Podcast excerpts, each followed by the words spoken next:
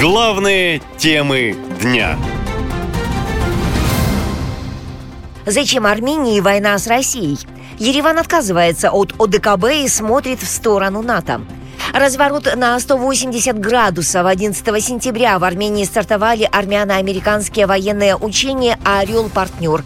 Их целью назвали повышение оперативной совместимости между подразделениями, участвующими в международных миротворческих миссиях.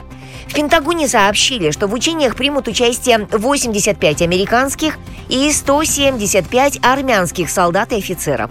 Пресс-секретарь президента России Дмитрий Песков заявил, армяно-американские учения вызывают настороженность в Кремле, и власти, цитирую, будут глубоко анализировать данный факт и следить за развитием ситуации.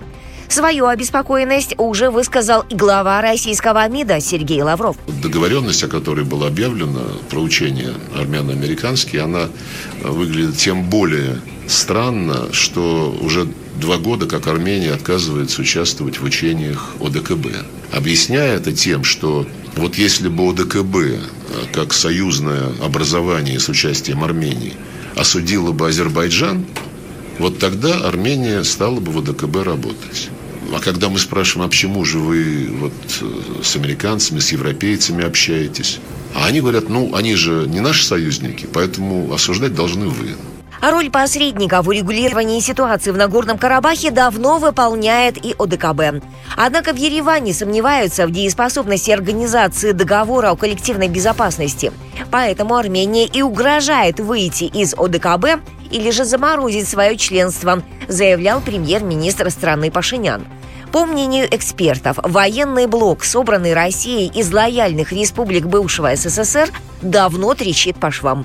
А на фоне неудач в спецоперации, которую многие считают затянувшейся, Россия стала токсичным союзником, считает политолог Гарик Кирян. Почти полтора года идет какой-то дрейф внешнеполитического вектора Армении на сторону Запада. Это чувствовалось несколько раз, тогда как Армения отказался проводить на территории Армении учения сил ОДКБ, потом премьер-министр не подписал это заключительное заявление заседания стран э, ОДКБ в Ереване. То есть есть в Армении и наращивается антироссийские настроения. Евросоюз и США усиливают посредничество в вопросе Нагорного Карабаха.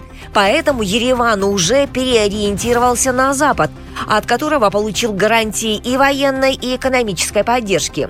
Тогда как возможности России из-за СВО с каждым днем становятся все более ограничены в других регионах, говорит журналист Тигран Кочерян. Запад давит на Армению с тем, чтобы Армения э, признала Карабах в составе Азербайджана, скорее всего, для того, чтобы потом Алиев поставил э, вопрос о выходе российских миротворцев из Нагорного Карабаха. То есть э, обсуждение в экспертной среде показывает это, что Западу нужно признание Карабаха территории Азербайджана, чтобы сделать бессмысленным нахождение в Карабахе российских миротворцев. Насколько я понимаю, воля, так скажем, коллективного Запада в том, чтобы Карабах был признан территорией Азербайджана. Официальный представитель МИД России Мария Захарова заявила, что в Ереване придают забвению все усилия Москвы по урегулированию конфликта и призвала Пашиняна нести собственную ответственность и не переваливать ее на кого-либо еще. Захарова также назвала заявление армянских политиков риторикой на грани хамства – Пикировка между Ереваном и Москвой дошла до того, что спикер парламента Армении Ален Симонян назвал Марию Захарову, цитирую, «какой-то секретаршей какого-то ведомства, которой он не собирается отвечать на своем уровне». Политологи уверены, что обострение отношений между некогда союзниками ни к чему хорошему не приведет. Москва может постепенно растерять всех партнеров из своей ближайшей орбиты, говорят эксперты. Наша лента. Коротко и ясно.